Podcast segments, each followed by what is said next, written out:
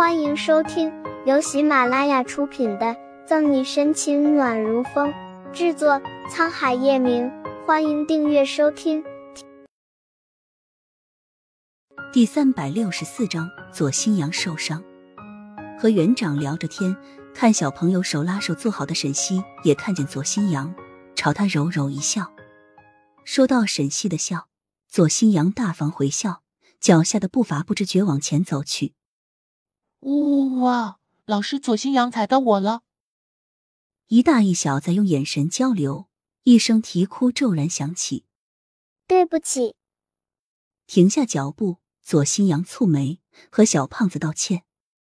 如果是以前，左新阳懒都懒得理小胖子，直接跨过他坐下。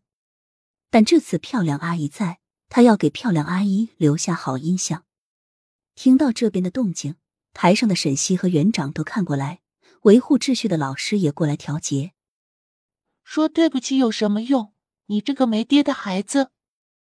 孰料小胖子得理不饶人，伸手推了把左新阳，没有预防，左新阳被推倒在地，重心不稳，左新阳跌落在地上，磕在后面的阶梯上。嗷！膝盖上传来的痛让左新阳闷哼一声。却脸上闪过疼意，新阳紧盯着这边动静。台上的沈西见左新阳受伤，慌忙跑下来，抱起左新阳。沈西轻轻拍去他衣服上的灰尘，心疼的问：“怎么样，新阳？有没有哪里受伤？膝盖可能破皮了。”黑黝黝的眸子里氤氲雾气，左新阳紧咬着下唇，可怜兮兮的模样。让人看了心疼不已。话出口，左新阳愣了愣。以前的他，别说膝盖破皮受伤，就是流血了，他都不会吭一声，更别说告诉别人，包括他的妈妈左心言。可在这个漂亮阿姨面前，他想多的点怜爱。来，阿姨给你看看。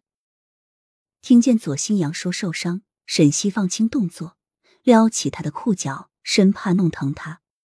后面赶来的园长听左新阳受伤，匆忙让其他老师去取药箱。哭闹的小胖子看阵势这么大，沈西拧着眉，好像在生气，吓得哭都不敢哭出声。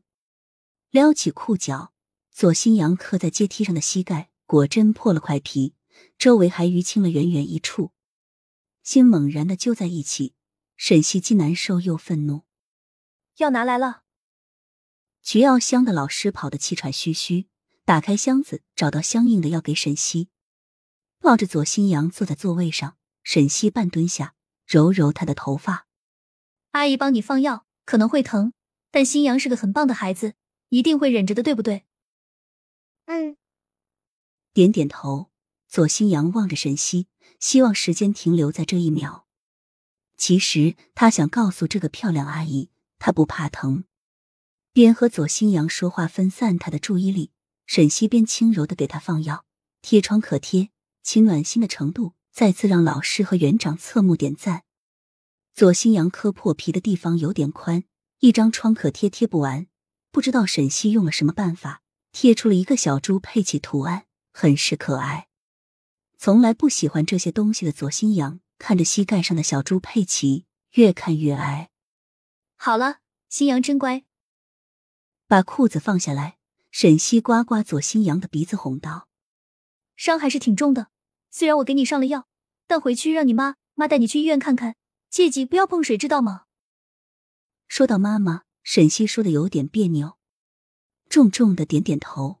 左新阳表示知道了。眼看着时间差不多了，沈西嘱咐左新阳两句后，便开始普法宣传演讲。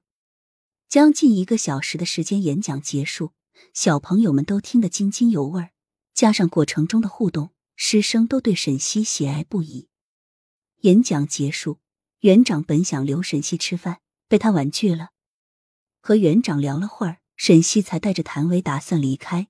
而此时的幼儿园里，孩子们已经被家长差不多都接走了，天也逐渐下起了蒙蒙细雨。一沈队，你看坐在滑梯边上的孩子是今天受伤的那个小萌宝吗？走到门口谭维突然拉住沈西的手臂朝着谭维说的方向看去沈西秀眉微蹙夕阳。